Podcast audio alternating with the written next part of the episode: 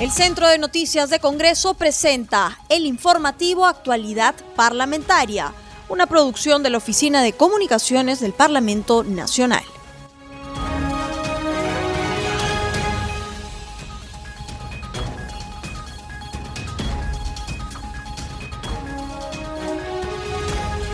¿Cómo están y bienvenidos a Actualidad Parlamentaria, una producción de CNC Radio? Este programa se transmite en las regiones de Arequipa, en Caima nos escuchan a través de Radio Azul, en Ayacucho, en Huamanga a través de Radio El Pueblo, en Cajamarca a través de Radio WN, en Huánuco a través de Radio Shalom Plus, en Junín, en Chanchamayo a través de Radio Super Latina y en Lambayeque, en Chiclayo a través de Radio Amistad. Mi nombre es Ana Uceda y los estaré acompañando en esta jornada informativa.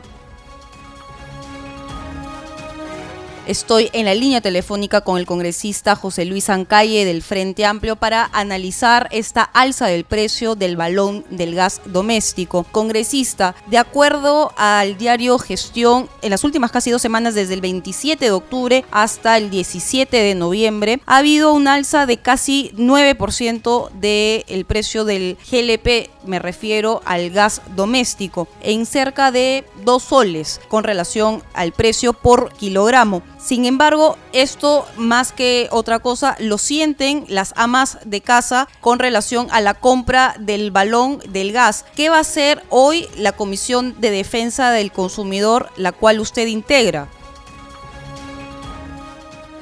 Estos aspectos tienen que ver mucho con la economía del, del, país. Nos convoca la preocupación en vista de, a consecuencia de algunas acciones políticas, a consecuencia de algunas limitaciones o beneficios que están enmarcados dentro de la economía de nuestro país, siempre se ha visto eh, el perjuicio a la mayoría de peruanos y peruanas en este caso para la adquisición de, gas para que puedan preparar sus alimentos, entendiendo que estamos todavía en una situación de pandemia, queremos salir de la misma, pero todavía no hay ni siquiera una solución, pero sí hay perjuicio, no solamente en el tema de la economía, sino en el tema del desempleo.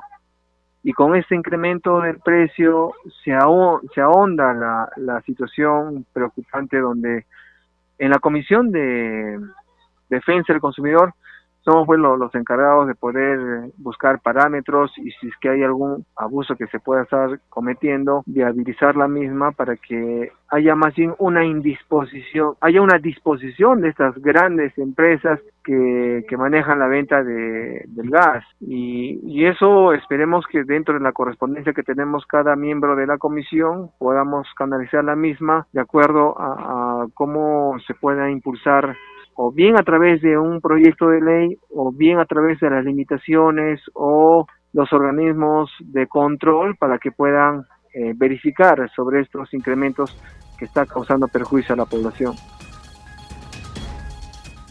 Y en esa línea, congresista, ustedes van a evaluar, citar al ministro de Energía y Minas para que explique esta nueva situación tenemos el mecanismo para poderlo convocar. Primero, bueno, podemos agotar la información documentada y luego si esta no eh, satisface y más bien a veces los informes son ambiguos, habría la necesidad de una, de una convocatoria a los titulares. Esperemos más bien que a través de la, la información que nos puedan remitir puedan dar con precisión sobre esta alza que está dándose actualmente y que más bien reitero, nos llama la preocupación porque los peruanos en este momento necesitan más bien una predisposición de estas empresas.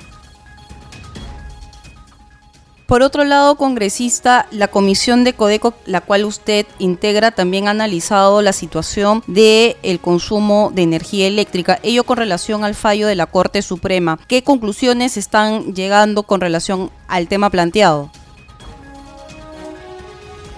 Hay un debate, ya hemos adelantado sobre el predictamen, eh, son aspectos bastante técnicos, entendiendo de que no solamente son estatales, sino hay privados, sobre todo en la, en la capital, situación diferente de la que se ve en las regiones, buscar eh, limitaciones a alzas que no están teniendo al menos plazos en, los semestres, anualmente, para poder eh, más bien justificar alguna alza, entendiendo que más bien el servicio ha estado bastante pésimo en algunas regiones, no solamente de servicio eléctrico, sino también de servicio de agua. Eh, estamos en ese camino, recuerde que son trabajos técnicos que más bien merecen un análisis más, eh, más a profundidad para poder eh, dar o plantear soluciones y podamos corresponder a la población. Ahondando más en el tema congresista, el fallo de la Corte Suprema habla sobre una distorsión en el manejo de los costos de operación en el sistema eléctrico y ordena al Ministerio de Energía y Minas sincerar justamente los costos en el sistema. En esa línea, ustedes han tenido en la Comisión de eh, Defensa del Consumidor al señor Canelo Rabanal, que indica que justamente esta distorsión está también afectando a los pensionistas de la ONP, dado que, como todo el mundo sabe, parte de las acciones de Electroperú forman parte también, o de los activos de Electroperú forman parte también de la, ONP. En ese sentido, si hay una distorsión eléctrica, estamos perjudicando a todos los pensionistas. Por ello, eh, la preocupación que tenemos qué va a hacer eh, la Comisión de Defensa del Consumidor, dado que tienen ya un interés en este tema.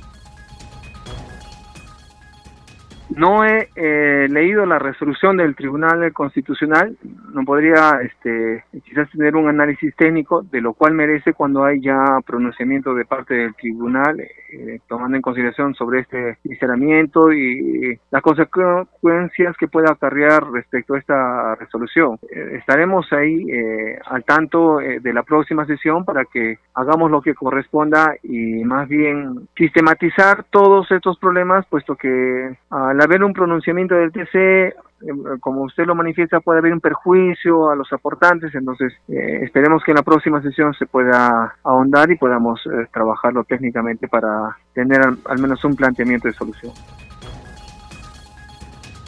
Congresista, también uno de los objetivos que tiene eh, la Comisión de Defensa del Consumidor es ordenar estos organismos reguladores que tenemos en el Estado peruano y me refiero, por ejemplo, a Ocinermin, Indecopi, Ocitel, entre otros. ¿Cómo está quedando este trabajo que está haciendo la Comisión de Defensa del Consumidor? Ya hemos tenido a varios invitados, hay una comisión investigadora para estos organismos de control. Quizás me llame la atención y quiero manifestarlo a través de ustedes en que los representantes altos funcionarios de estos organismos siempre manifiestan que todo está bien, que todo está correcto, que su trabajo es eficiente y que no hay ningún problema. Situación totalmente diferente cuando vemos la realidad, un sinfín de, reclamos en telecomunicaciones, en los servicios básicos, en las entidades privadas que tienen que ver con el tema de educación. Eh, planteamos siempre nosotros que si no hay una autocrítica, un autoanálisis en que algo está andando mal para poder eh, más bien dar la esperanza a la población de que estos organismos de control cumplan con su tarea para con las instituciones eh, tanto eh, públicas y privadas deban de hacer un trabajo eficiente. Podríamos brindar esa esperanza si es que hay una autocrítica pero si que ellos manifiestan que todo está bien entonces no vamos a llegar al objetivo de lo que se quiere es estos organismos de control más bien presten la atención a un sinfín de reclamos, año tras año, expediente tras expediente, que no tienen una respuesta inmediata sobre reclamos, quejas, denuncias que tienen los usuarios y consumidores y que a raíz de estos reclamos es más bien que se ha promovido esta comisión investigadora. Eh, se sigue recabando la información correspondiente y yo creo que en el informe se va a dar a conocer más bien cuáles son las graves falencias que puedan estar cometiendo algunas de no todos estarían incumpliendo su labor de, control. Cambiando de tema, congresista, usted es miembro integrante de la Subcomisión de Acusaciones Constitucionales y ayer ya se declaró procedente una tercera acusación contra el ex contralor Edgar Alarcón, quien es también congresista de la República. Si nos puede dar mayores detalles sobre cuál es el camino sobre esta tercera denuncia ya declarada procedente, sin dar detalles, dado que usted es miembro integrante de esta comisión y es de público conocimiento que no puede adelantar opinión ni juicio de valoración sobre esta denuncia. Ayer hemos aprobado la tercera acusación constitucional que tiene eh, el ex contralor Alarcón junto a Inostroza sobre otra acusación que nos hizo llegar la fiscalía para que esa sea remitida a la comisión permanente y ellos a través también de los miembros integrantes puedan plantear ya el plazo para un informe eh, recibiendo también el descargo oh, que deba de hacer el acusado se están siguiendo los procedimientos, esperemos más bien los plazos que están dentro del reglamento se puedan cumplir y podamos eh, reiterar esa palabra de esperanza, dar la esperanza a la población en que no solamente esta lucha, que no todos, algunos congresistas están haciendo con respecto a temas de corrupción, también estas deban de mostrarse dentro del Congreso, porque hay congresistas actuales que tienen procesos, incluso que tienen sentencia.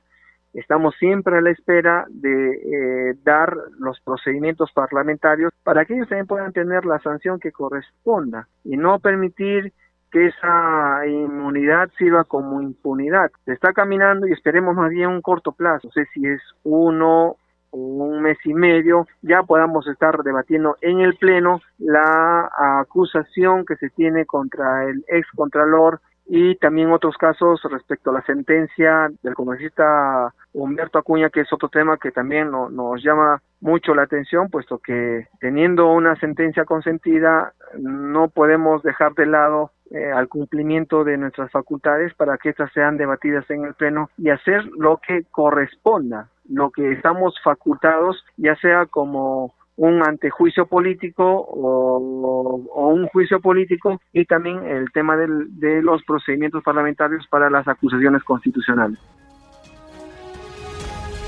congresista Ancalle, muy amable por esta entrevista a CNS Radio y estaremos atentos a las conclusiones que lleguen en la Comisión de Defensa del Consumidor, sobre todo con relación al informe final sobre el tema de esos organismos de defensas del consumidor para sus evaluaciones. Muy amable congresista. Vamos, eh, justo hemos tenido ausencia de algunas reuniones en comisiones, ahora haremos lo que corresponda en vista que se ha tenido días de retraso por todo esta crisis que hemos estado pasando. Muchas gracias a ustedes, amigos de Radio Congreso.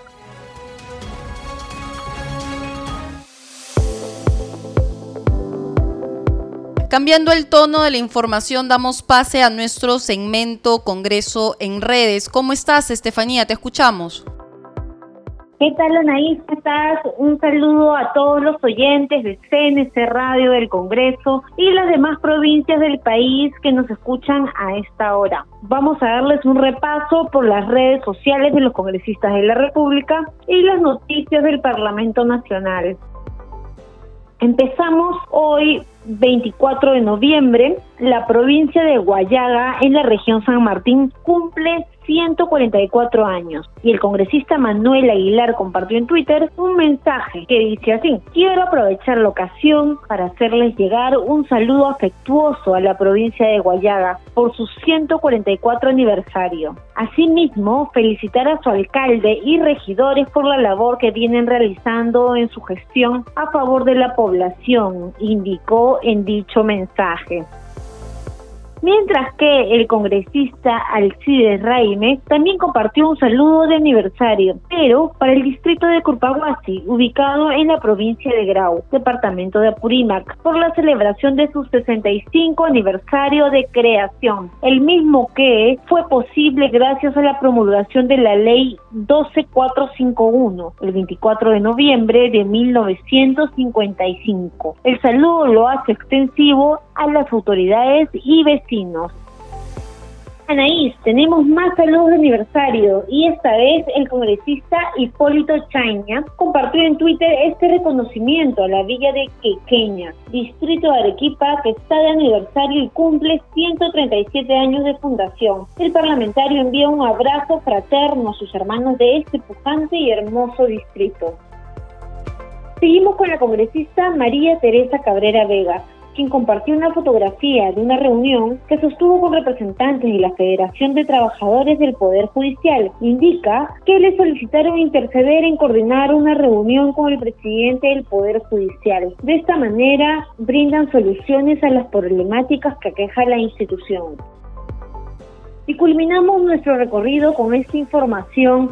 La congresista Robertina Santillana compartió en Twitter este mensaje en el que indica que la deforestación en el Parque Nacional Cordillera Azul en la región San Martín y en la Amazonía no puede quedar impune. Asegura que redoblarán esfuerzos con la Fiscalía Provincial especializada en materia ambiental, de Moyobamba, para abordar dicha problemática. Bueno, Anaís, eso fue nuestro segmento Congreso en Redes. Solo para recordarles a todos tus oyentes que no se olviden de seguirnos en nuestras redes sociales, en las cuentas de Instagram, Facebook y Twitter. Nos encuentran como Congreso Perú. Adelante con ustedes en estudio. Gracias, Estefanía. Nos reencontramos el día de mañana.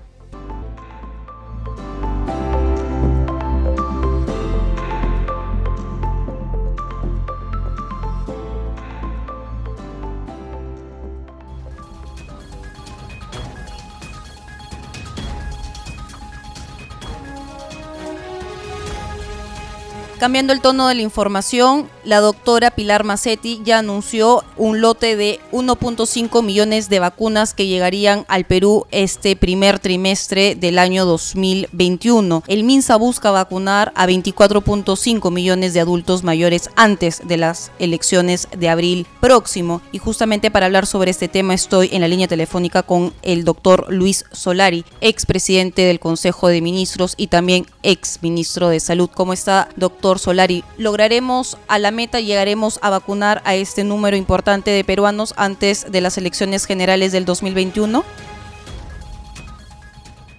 Bueno, obviamente, eh, ya hubo una encuesta que dijo que más del 60% de los encuestados irían a votar aunque no hubiese vacuna.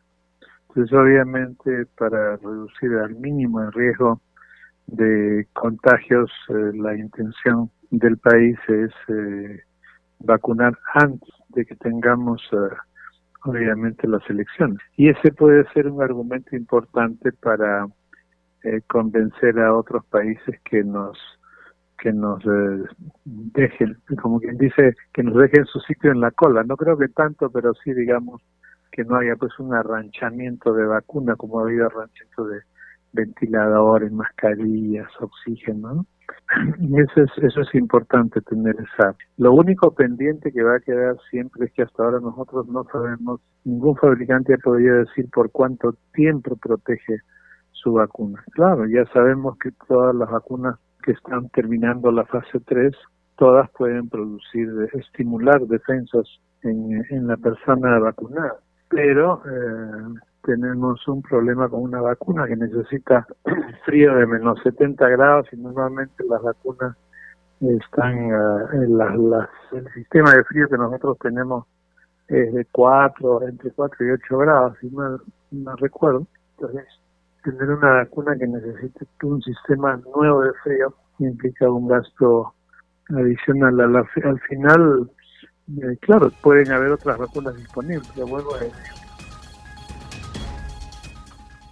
Y justamente ahí viene la siguiente inquietud, doctor Solari, y es la cadena de frío. Justamente la vacuna de Pfizer, que es la que, la que ya tiene la mayor cantidad de eficacia, la que ya está al 95% de eficacia contra el SARS-CoV-2, que es el COVID-19, necesita una cadena de frío de 80%. ¿El Perú tiene esta logística en su capacidad o no tenemos esta capacidad de cadena de frío? Menos 70 grados. No, el Perú no tiene una cadena de frío de ese tipo. E invertir en una cadena de frío para una sola vacuna sería pues un poco como que mal, mal utilizar los fondos. Puede haber, este puede llegar la vacuna acá, pero esa vacuna se tendría que, que aplicar en determinados eh, lugares y no masivamente como es con otras vacunas que requieren el frío convencional, de 4 y 8 grados centígrados. Entonces, ahí...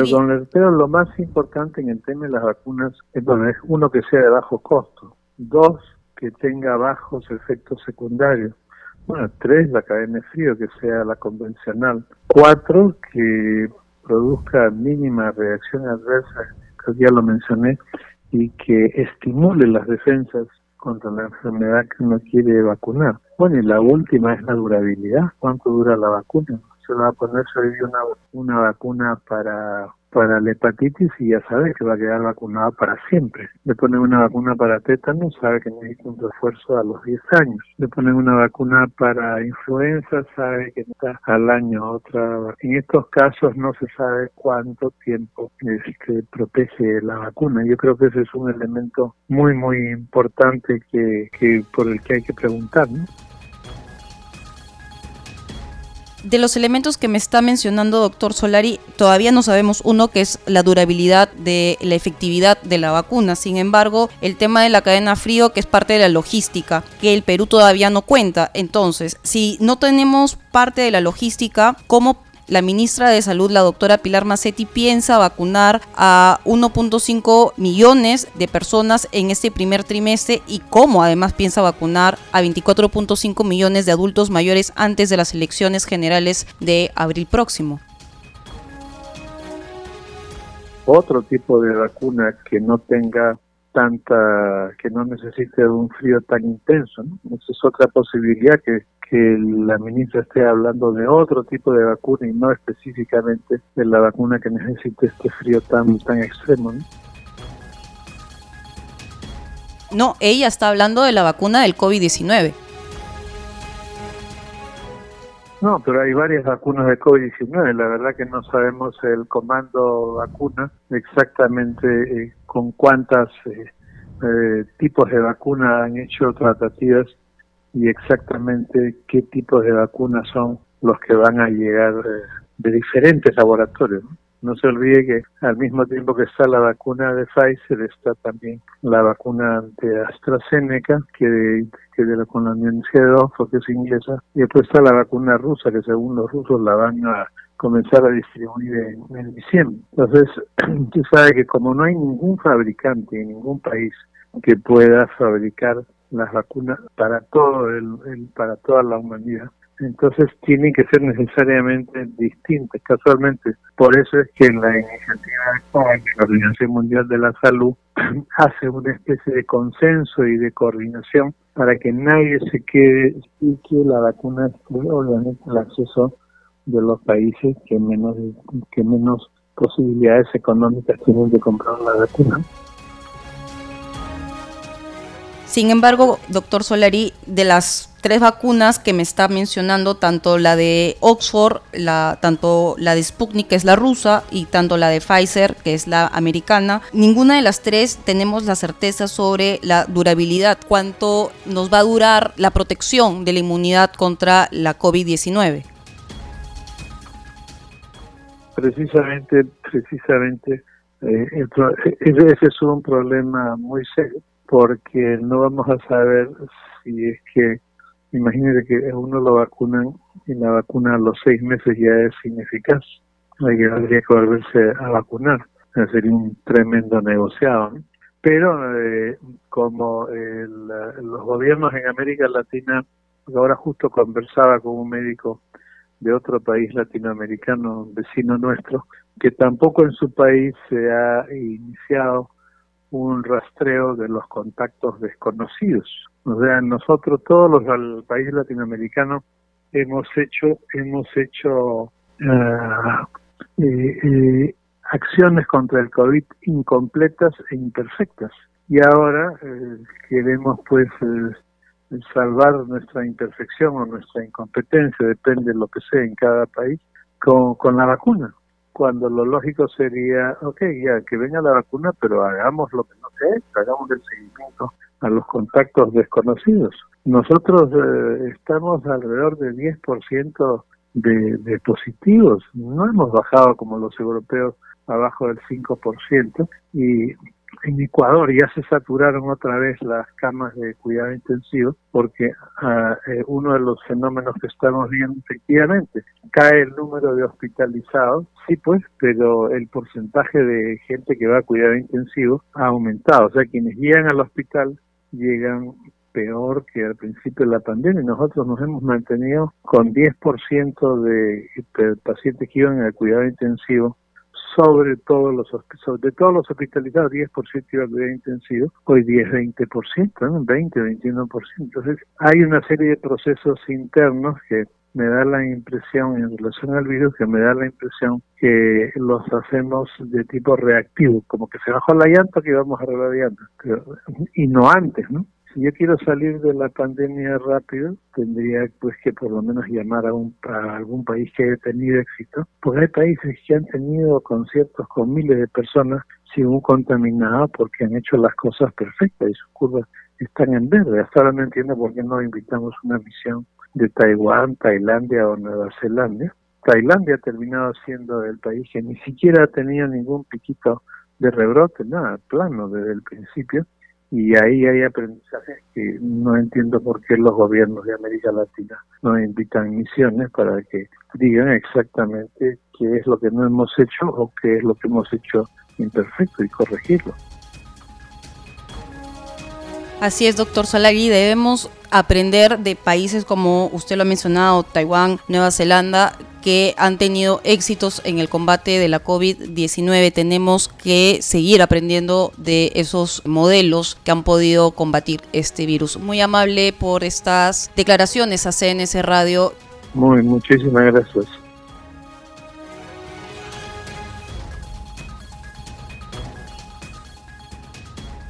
Llegamos al final de actualidad parlamentaria, no sin antes indicar que este programa llega a las regiones de Amazonas, en Chachapoyas nos escuchan en Radio Reina de la Selva, en Cusco a través de Radio Tahuantinsuyo, en Ica, en Chincha a través de Radio Horizonte, en Junín, en Chanchamayo a través de Radio Super Latina, en La Libertad, en Sánchez Carrión a través de TV Cosmos 103.30 FM, en Lima Metropolitana a través de Radio Eco y en Puno Juliaca a través de 24 horas Radio Notri y en Puno Juliaca a través de 24 horas Radio Noticias. Conmigo será hasta el día de mañana.